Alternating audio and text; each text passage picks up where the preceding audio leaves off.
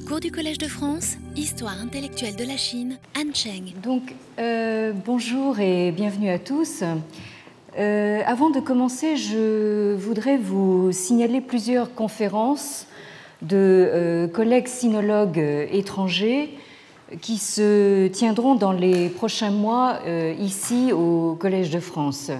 Tout d'abord, le jeudi 10 février, euh, qui sera donc euh, le jour de notre euh, dernière séance de, cette année, à 14h30, donc en début d'après-midi, le professeur Michael Lowy de l'Université de, Cambridge en, Angleterre fera une conférence intitulée Confucian Values and Practices in Han China c'est-à-dire donc euh, euh, valeurs et pratiques confucéennes dans la Chine des, Han. Alors, le professeur Lewy, je l'accueille vraiment avec beaucoup d'émotion parce que c'est un de mes maîtres en sinologie. J'ai fait une partie de, ma formation doctorale donc avec lui à l'université de, Cambridge et pour moi ce sera vraiment euh, un grand honneur et un grand plaisir de l'accueillir ici.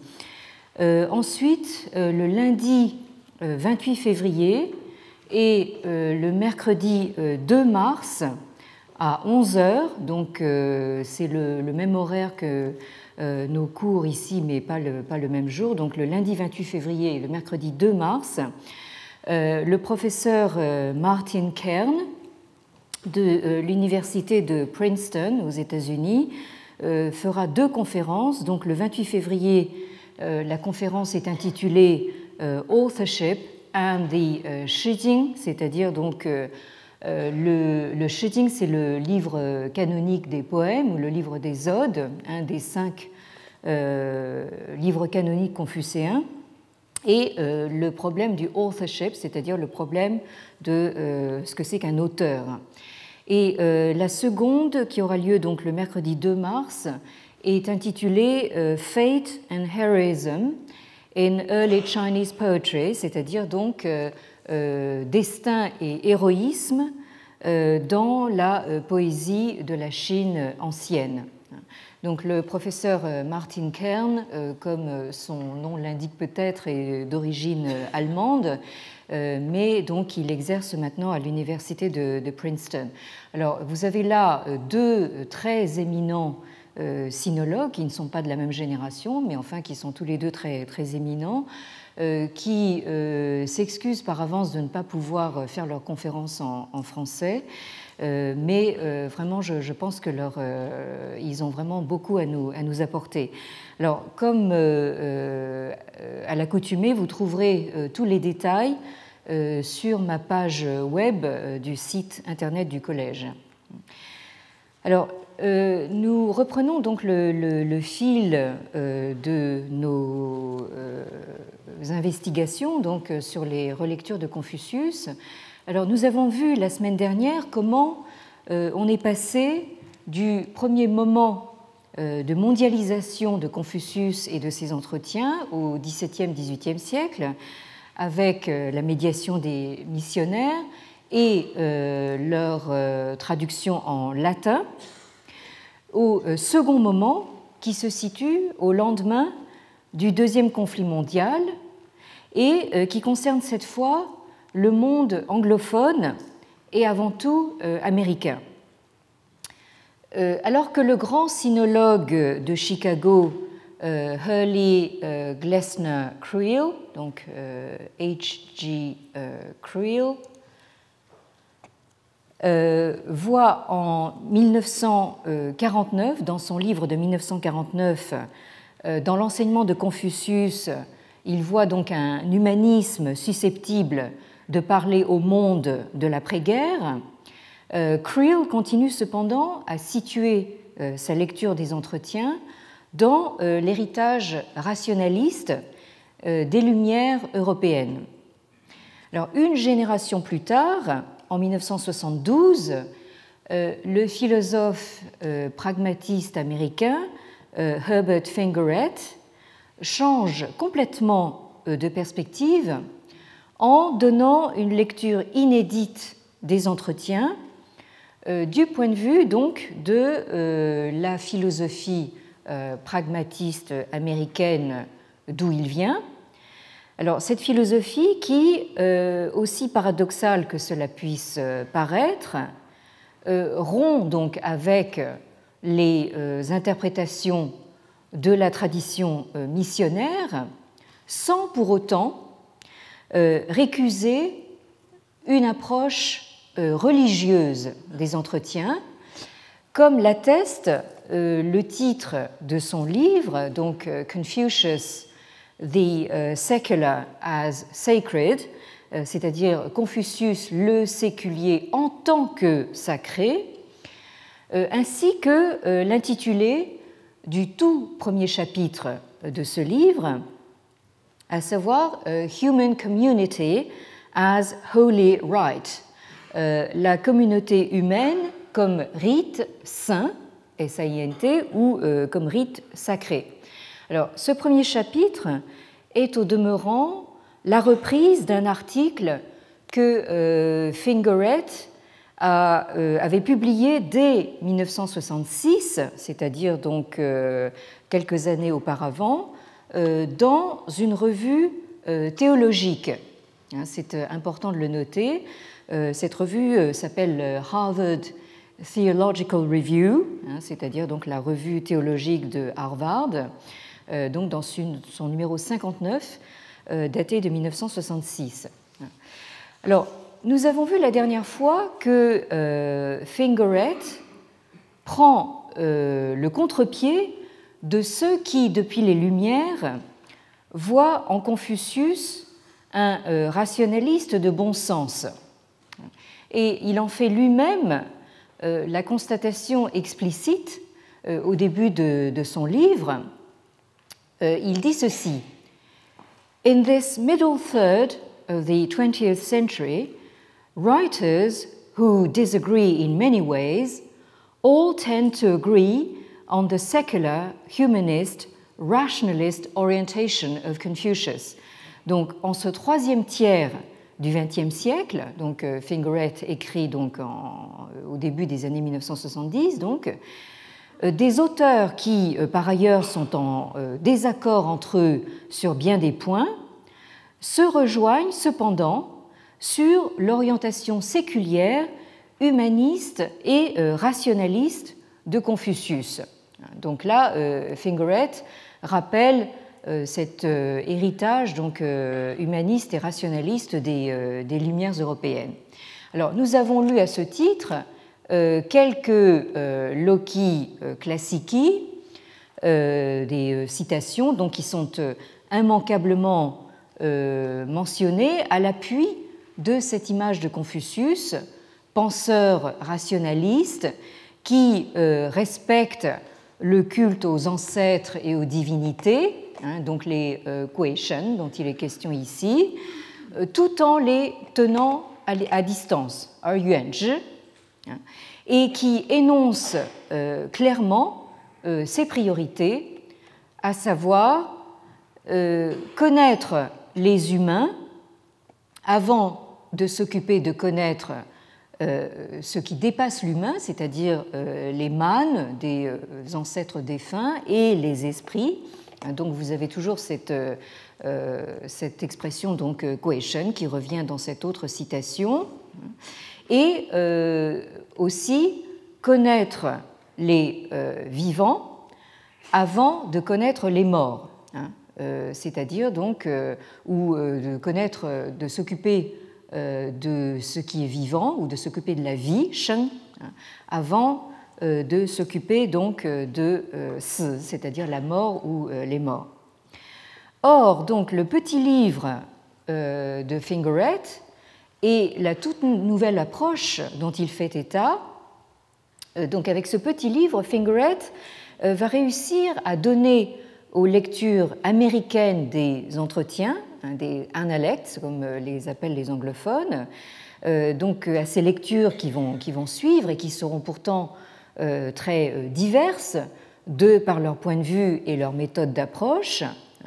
Donc ce petit livre va donner une, une impulsion, une orientation commune, un intérêt nouveau pour les dimensions à la fois religieuses et pratiques du rite ou des rites, hein, puisque donc c'est ce mot li que euh, Fingeret euh, euh, place au centre de sa lecture des entretiens. Alors, la semaine dernière, nous commencions à évoquer le point de départ de la réflexion de Fingeret, qui, à contre-courant de la lecture de Creel, par exemple, c'est-à-dire d'une lecture encore marquée par euh, on pourrait dire, qui se fait à la lumière des lumières, en quelque sorte.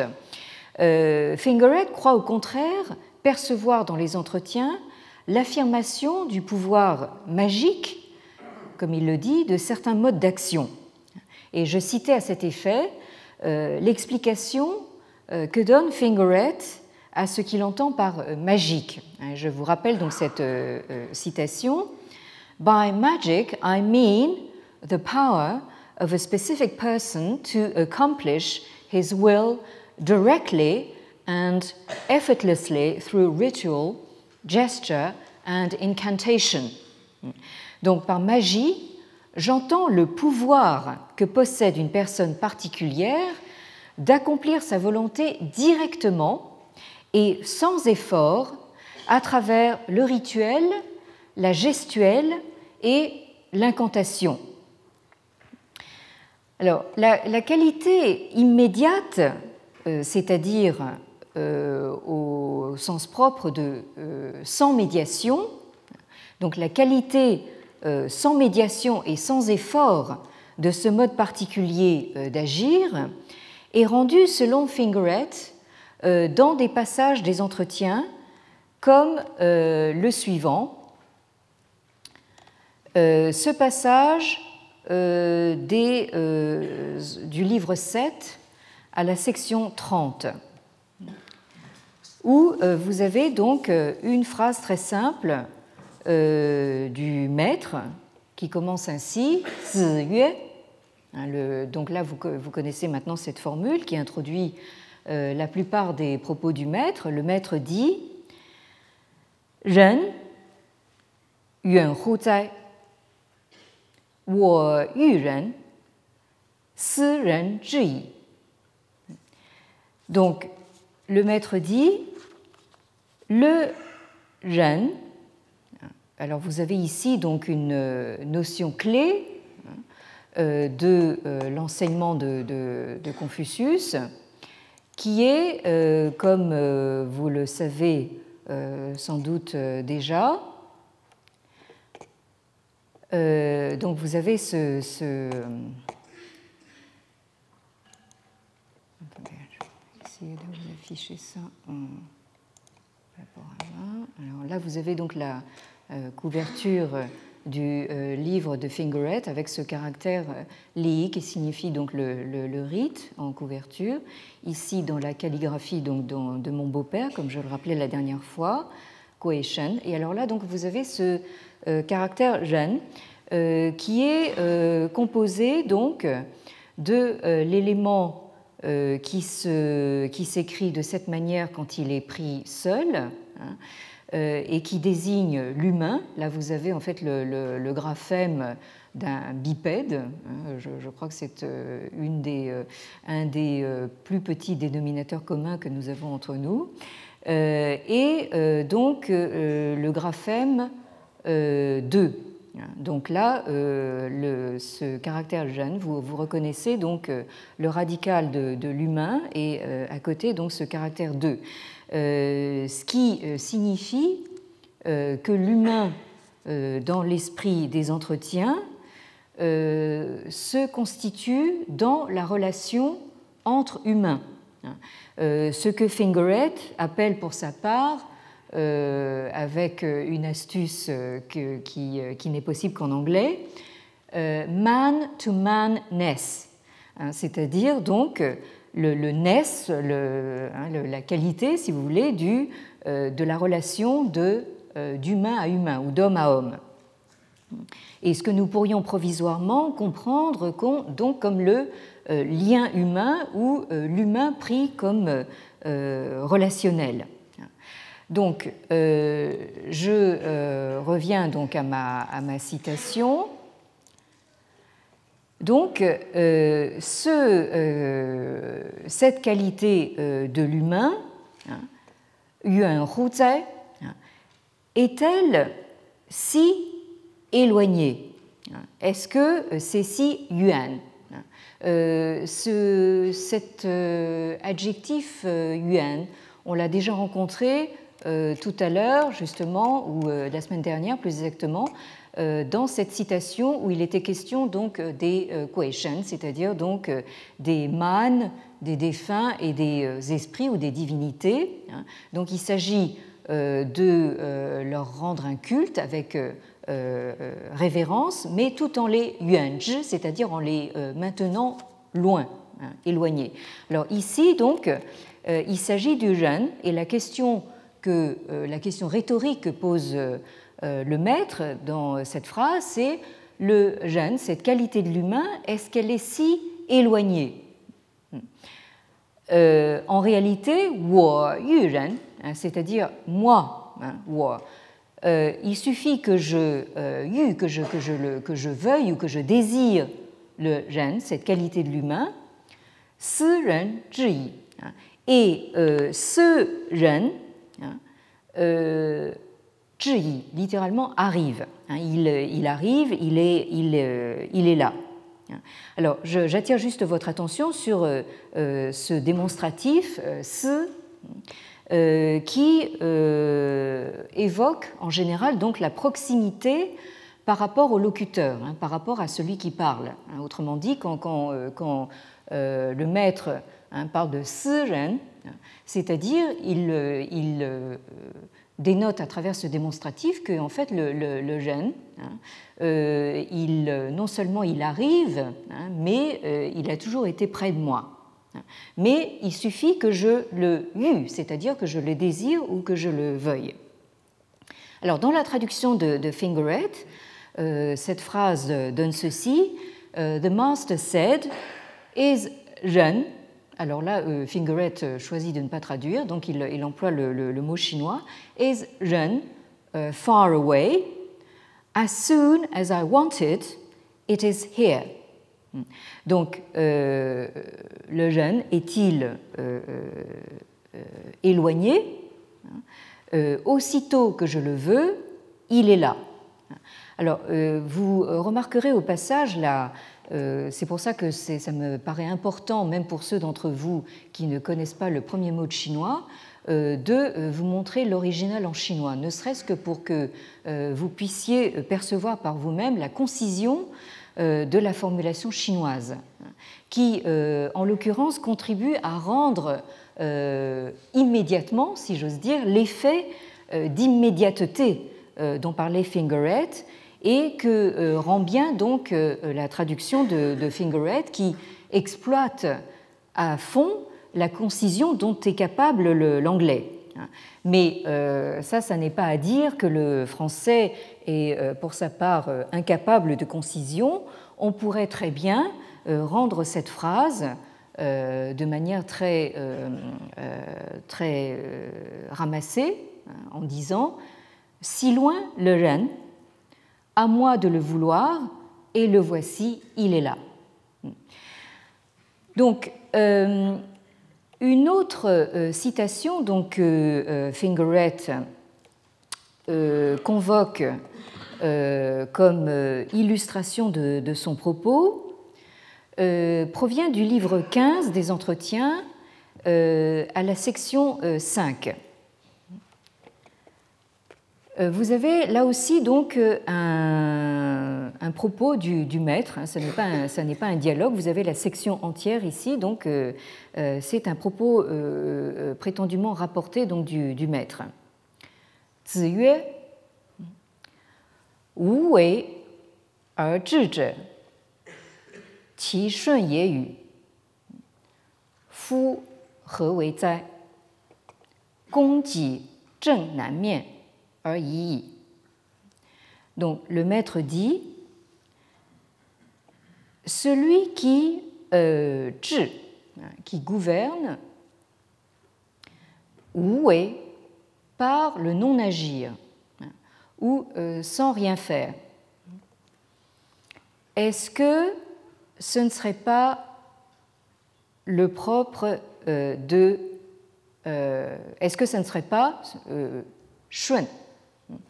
Alors, Shun, c'est un souverain mythique de la haute antiquité qui est censé avoir représenté, enfin avoir été un parangon de vertu confucéenne. Hein, il fait partie de la mythologie euh, confucéenne, où il est le plus souvent donc apparié avec un autre personnage qui s'appelle Yao. Donc euh, euh, vous rencontrez très souvent Yao et Shun, hein, toujours ensemble, ce qui en fait l'équivalent confucéen de Humpty Dumpty, hein, le, personnage double des comptines anglaises, hein, des nursery rhymes. alors, la phrase continue. En effet, euh, que euh, faisait-il? euh, C'est-à-dire shun.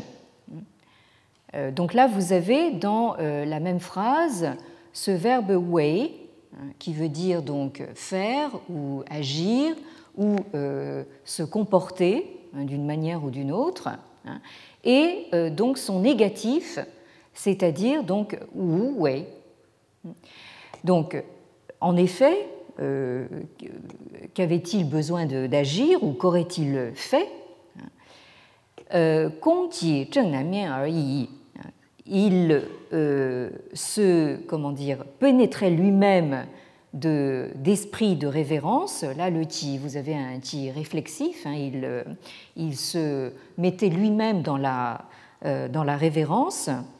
Et Zheng Nanmian.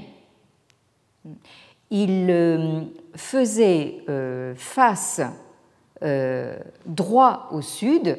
Hein. Alors là, j'ai souligné, j'ai surligné plus exactement ce mot Zheng parce qu'il va nous occuper pas mal aujourd'hui.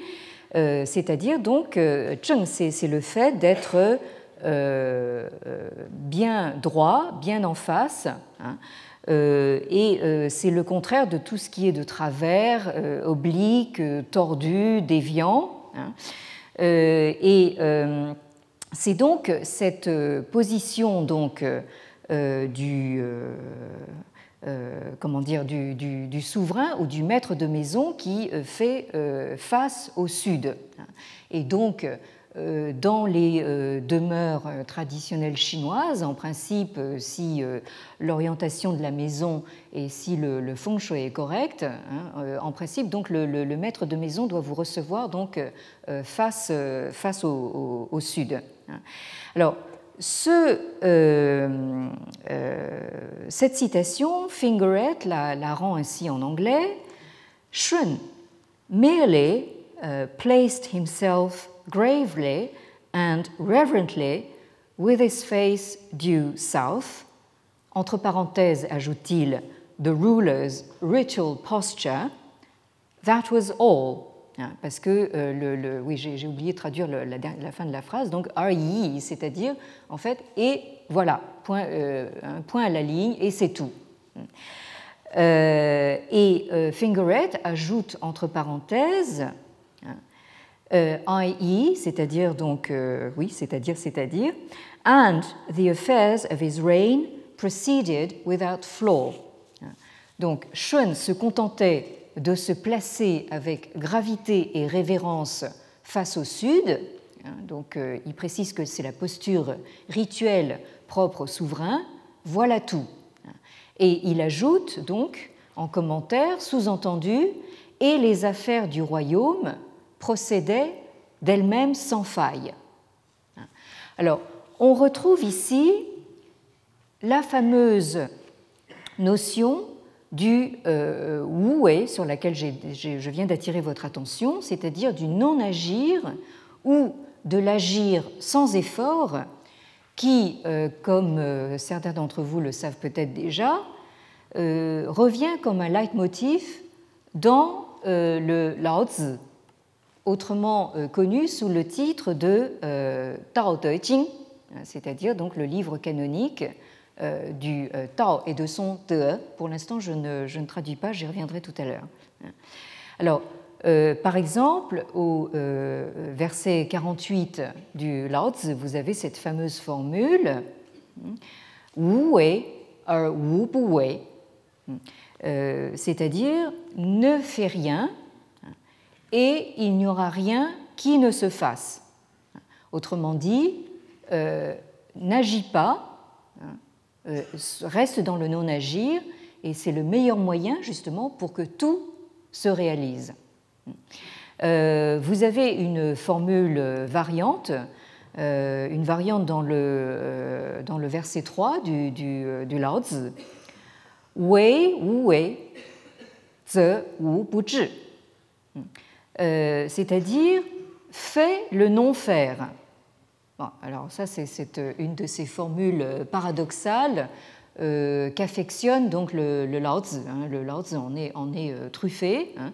Donc, euh, fait le non-faire ou littéralement agit, si on peut dire, c'est pas très français, mais agit le non-agir. Hein. Fait le non-faire et il n'y aura rien qui ne se gouverne ou ne se s'ordonne, ne se mette en place euh, de lui-même. Alors, euh, quand vous euh, mettez donc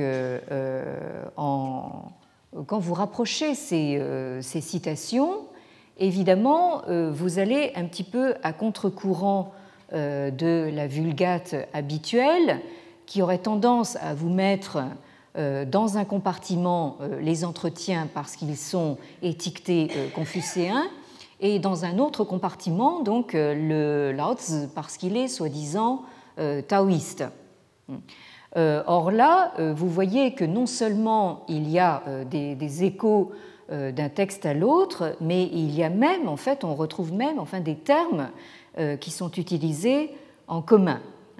Donc, ce que j'ai voulu vous montrer par là, c'est qu'il y aurait un non-agir confucéen que euh, Fingeret a bien repéré et euh, que selon lui, qui selon lui est euh, de l'ordre du rite. Alors, cet agir par le non-agir semble tenir dans cette citation à une simple posture. Il suffit donc au souverain de euh, siéger droit face au sud pour que, justement, comme par magie, euh, tout le royaume, toutes les affaires du royaume euh, se règlent d'elles-mêmes. Alors, quel est cet effet magique qui tient finalement à ce seul mot zheng, c'est-à-dire droit Hein, bien en face. Alors, euh,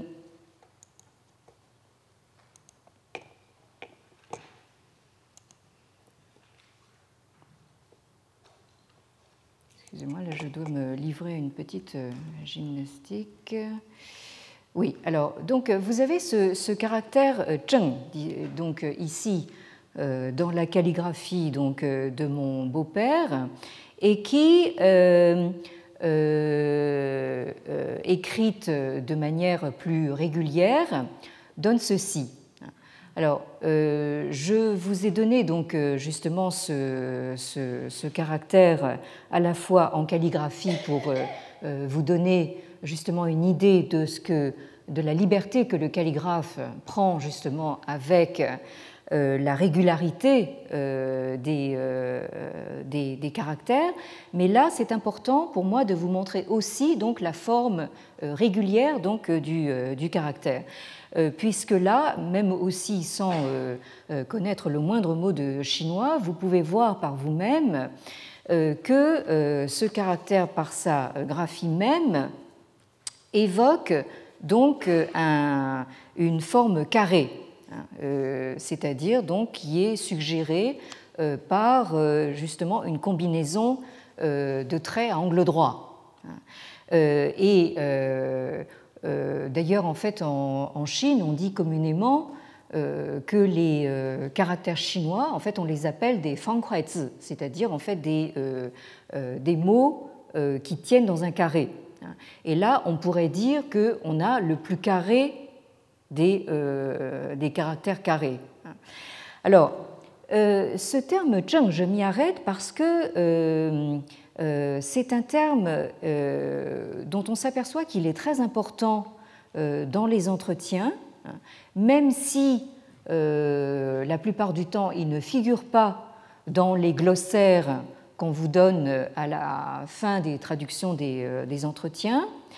Euh, et pour moi, ce caractère revêt une, importance d'autant plus grande qu'il est très important, plus, encore plus généralement, plus largement, dans le vocabulaire ritualiste, car il désigne à la fois une rectitude ou une euh, droiture morale, hein, euh, c'est-à-dire que euh, c'est à la fois donc une notion morale, mais en même temps, et là c'est ce que la graphie elle-même vous suggère, il désigne une posture corporelle hein, droite Hein, c'est-à-dire donc une posture qui, n'est ni euh, avachie, hein, euh, ni de travers.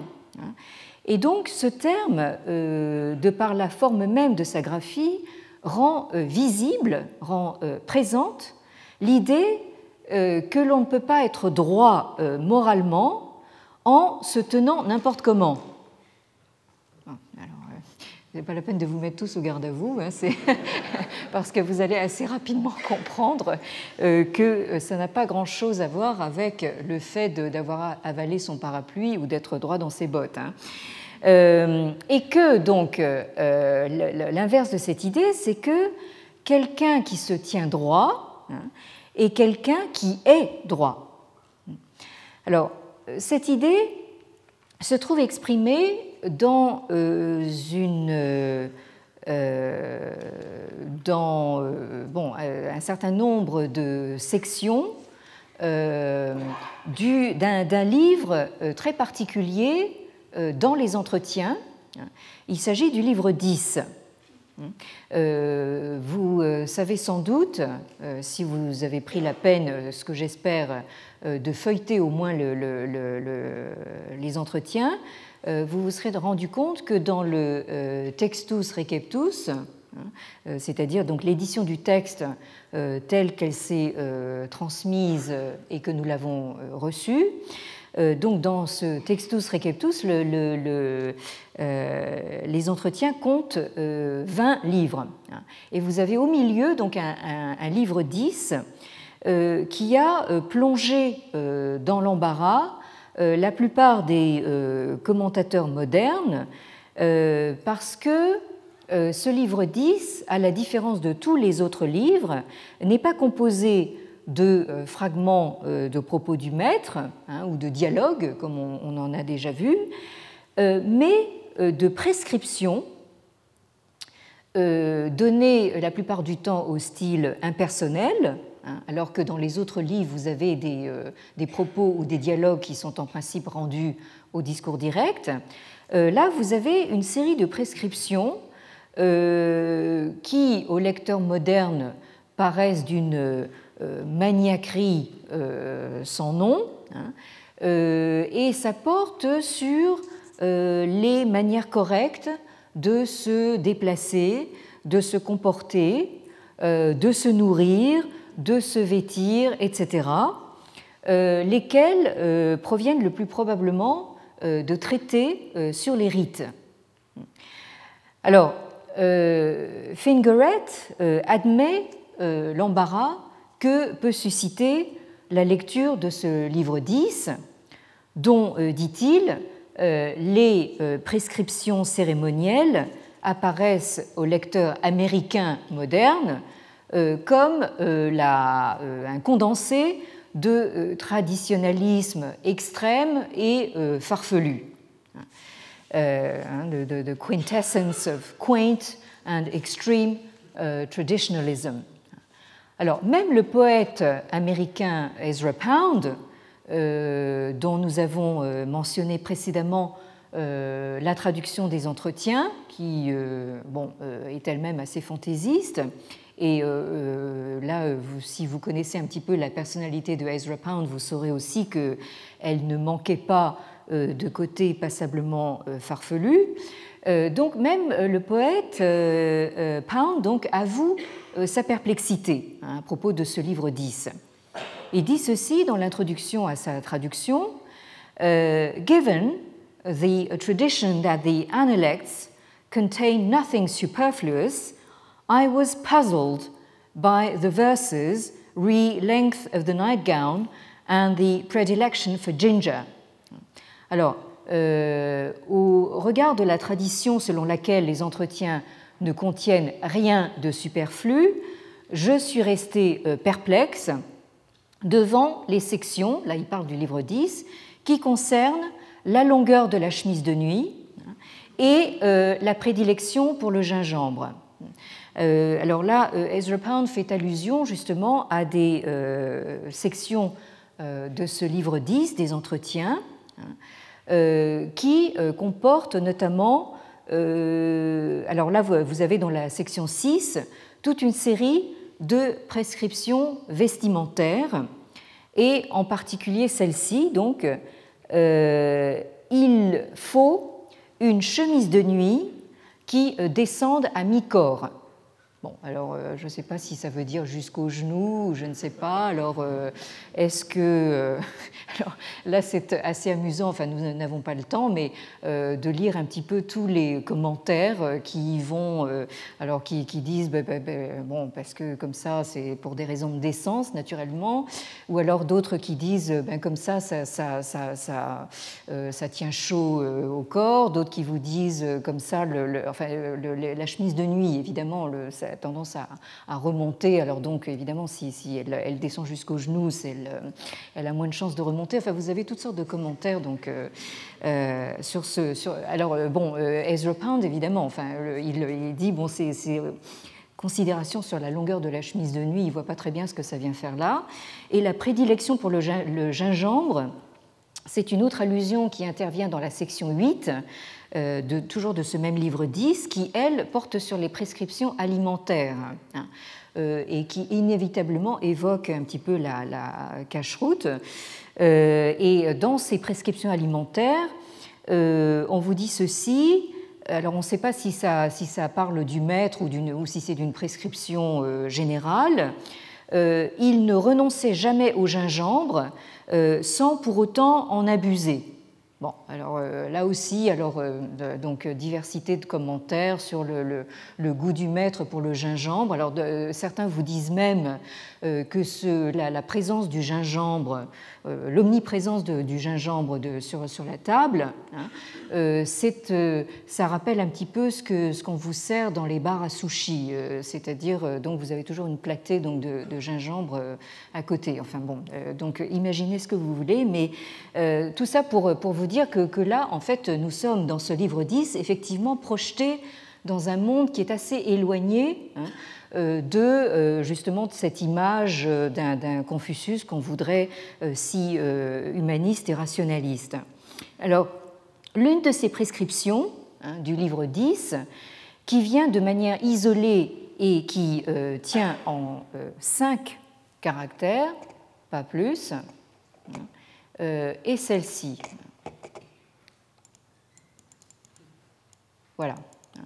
Donc, euh, euh, vous la trouvez à la section 12. Hein, là, vous avez l'intégralité de la section 12 euh, du livre 10, qui vous dit tout simplement ceci Xi bu zheng, bu zuo. Bon. Alors, ce qu'on comprend, c'est donc Xi, c'est la natte hein, sur laquelle donc on s'asseyait, ou plus exactement, on se mettait à genoux, hein, euh, comme vous euh, le, voyez dans, dans certaines certains bas-reliefs. Enfin bon, on, est assis comme les, Japonais s'assient encore, enfin plus exactement les femmes japonaises d'ailleurs s'assient encore, encore donc, donc sur, les, sur, les, sur les genoux, hein, avec les, les, pieds donc repliés derrière. C'est une position extrêmement douloureuse.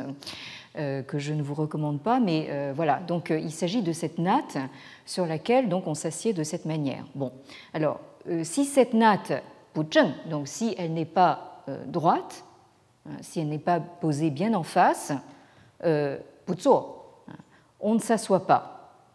Alors là, là aussi, on ne sait jamais si ça, s'applique au comportement du maître ou si c'est une prescription ritualiste euh, général. Hein. Donc euh, l'idée c'est que sur une natte qui est posée de travers, on ne s'assoit pas. Hmm.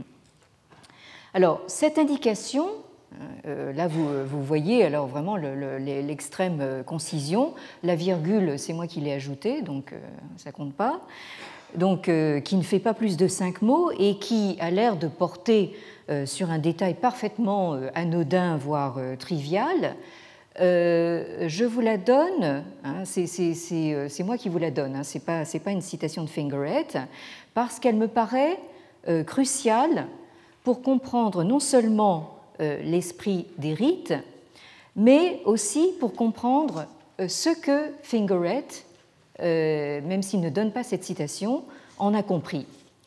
Alors, Fingeret a bien repéré l'importance de cette notion de zheng. Hein.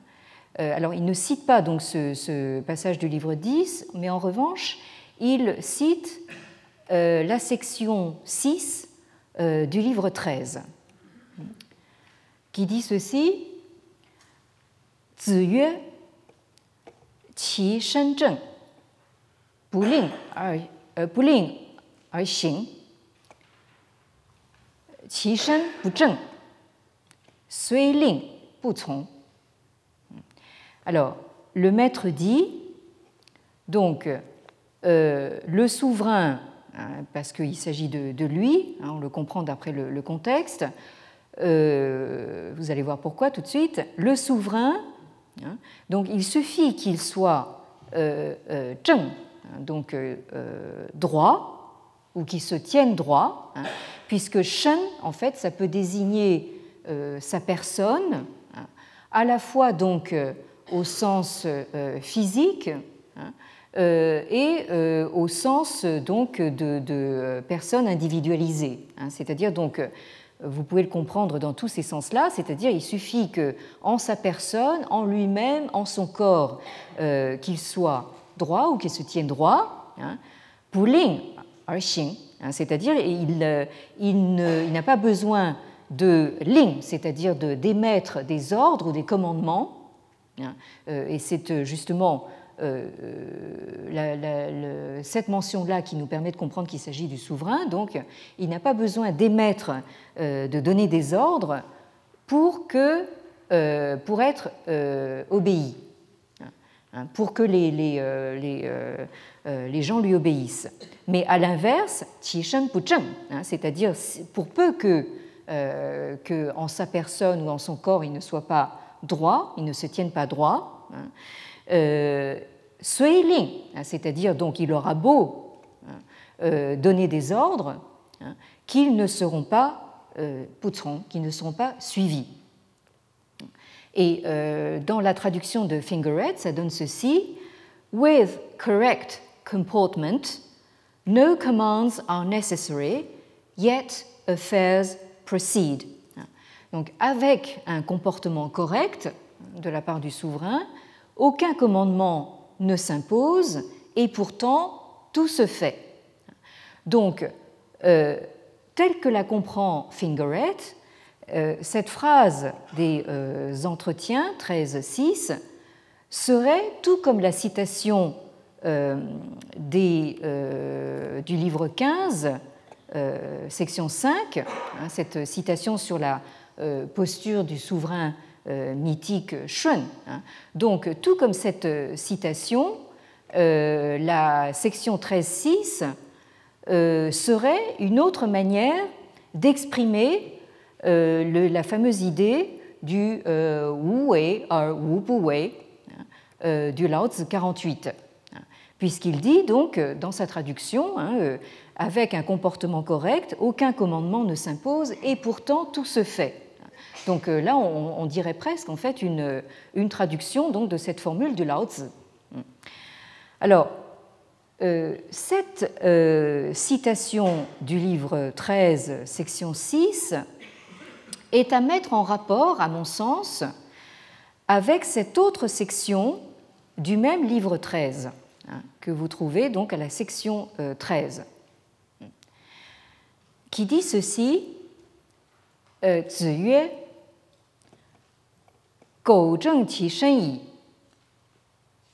yue, Donc le maître dit pour peu euh, qu'il. Euh, alors là, je, pense qu'il s'agit, là aussi, d'après le contexte, euh, plutôt du ministre, qu'il euh, se tienne droit, hein, c'est-à-dire littéralement qu'il mette droit sa personne ou son, corps. Hein, quand il en vient, hein, c'est-à-dire à euh, poursuivre, littéralement, poursuivre les, affaires du gouvernement, hein, c'est-à-dire que là on comprend euh, qu'il s'agit du, euh, ministre plutôt que du, souverain. C'est-à-dire littéralement, qu'est-ce qu'il y aurait, qui, aurait-il de, qu'est-ce qu'il y aurait comme problème, qui aurait-il de difficile à cela Mais et la, suite de, la phrase inverse donc le, propos. Hein,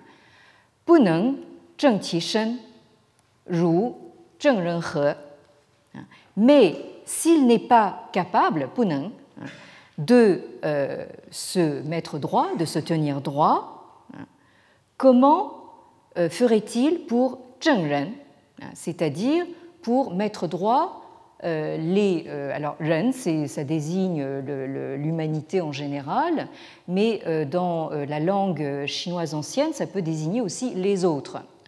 Donc, s'il n'est pas capable hein, de se, de se tenir droit lui-même, comment est-ce qu'il serait capable de mettre les autres dans la droiture hein, ou de redresser les, les, autres. Alors, je précise que euh, ce n'est pas Fingerhead, mais euh, moi-même qui fais le, rapprochement entre ces deux euh, sections du livre 13, parce que, à mon sens, cela permet de voir l'immédiate extension politique que prend dans les entretiens la rectitude de la personne ou du corps, hein, et qui joue donc sur la graphie des deux caractères Hein, vous avez euh, donc dans cette euh, section 13 donc le euh, caractère simple hein, qui est donc zheng se, tenir droit et ce caractère qui reprend donc le premier avec un, élément en plus et qui veut dire donc gouverner ou les, les, affaires du gouvernement. Euh, donc là, euh, en calligraphie,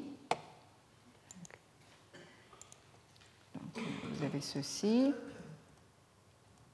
Donc là, vous avez ce, cet élément euh, simple, cheng, donc, donc ce, plus carré parmi les, les caractères carrés. Hein. Et puis, donc, vous avez, là aussi, vous reconnaissez dans la partie gauche du caractère, donc le caractère précédent avec à droite donc un, ajout.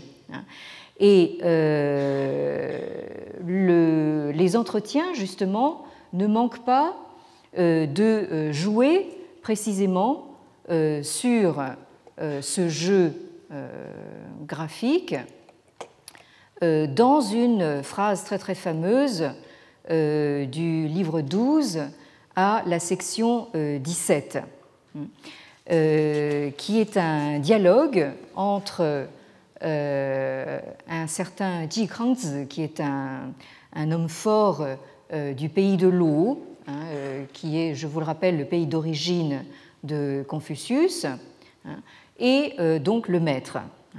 Donc le, dialogue procède ainsi. Ji Kangzi wen Zheng yu Kongzi. Kongzi dui yue, Zheng zhe, Zheng ye. Zi shuai yi Zheng, shu gan bu Zheng.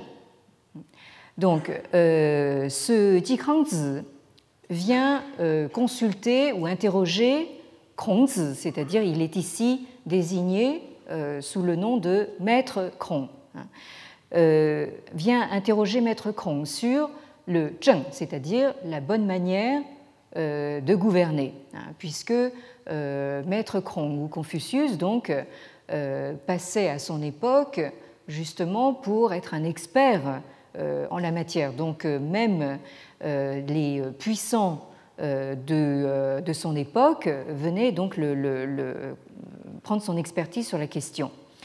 Alors, Kongzi Tuiyue, donc euh, maître Krong, lui répond avec cette fameuse formule hein, c'est-à-dire donc gouverner, ça n'est rien d'autre, hein, le, le, Ye à la fin est l'équivalent donc euh, joue le rôle d'une copule, c'est-à-dire donc euh, met en équivalence donc deux, termes, hein, met en relation deux termes. Donc gouverner, c'est se tenir droit, hmm? euh, c'est se tenir dans la droiture. Alors, zi hein, pour peu que vous, hein, c'est maître, donc Confucius s'adresse donc à son interlocuteur, ce euh, ce hein, cet homme fort, il lui dit si vous-même euh, c'est-à-dire vous menez les choses hein, euh, par la droiture ou la rectitude, hein, shu zheng, qui oserait donc ne pas faire comme vous, c'est-à-dire se tenir également dans la droiture? Alors, il me semble que dans ce passage, il est fait référence à euh, cette fameuse influence magique euh, dont parle euh, Fingeret, qui est censée émaner de la personne du souverain. Nous avons là une forme d'ascendant ou de charisme qui est désignée dans les sources anciennes par le mot donc, alors attendez, voyons voir. Décidément, là, il va vraiment pas me donner les choses. Voilà. Donc, euh, ce mot euh, te, euh, qui se retrouve aussi bien dans des textes d'inspiration confucéenne, où il est le plus souvent associé à la personne du souverain, que dans des textes d'inspiration taoïsante, entre guillemets, où il est associé de manière privilégiée au, mot, au fameux mot Tao, euh, ce qu'on transcrit euh, quelquefois en français par Tao, hein, Tao, hein, mais c'est Tao, c'est-à-dire la, voix. Hein. Euh, donc ce, mot te, on le voit très souvent traduit en français par le mot vertu. Notamment justement dans le titre du Lao Tzu, qui, comme je le rappelais tout à l'heure, est aussi connu sous le titre de Tao Te Ching, hein, et qu'on traduit très souvent par le livre de la voix hein, et de sa vertu. Mais alors, donc, ce te, traduit par vertu, il faut le prendre au sens étymologique de notre mot euh, d'origine latine vertu, euh, c'est-à-dire au sens étymologique de puissance, puisque la euh, virtus hein, latine, c'est le propre du vir, hein, veillère, hein, c'est-à-dire du vir, de, l'homme, du mâle, viril, n'est-ce pas Sens d'ailleurs que l'on retrouve dans la virtu de Machiavel. Euh, d'où euh, la traduction par Arthur Waley euh, du titre Tao Te Ching par The Way and Its Power, Il n'a a, donc pas choisi la traduction virtue, mais il traduit tout simplement par power, c'est-à-dire la, voix et son pouvoir ou sa puissance. Alors, euh, je rappelle aussi que euh, dans la langue euh, moderne chinoise, le composé Tao Te désigne donc la morale, hein, donc la, la, puissance morale. Alors, on voit donc que ce mot Te désigne une force, une puissance et même dans certains cas, donc, la toute-puissance du Tao. Hein, je crois que c'est de cela qu'il s'agit dans le titre Tao Te Ching.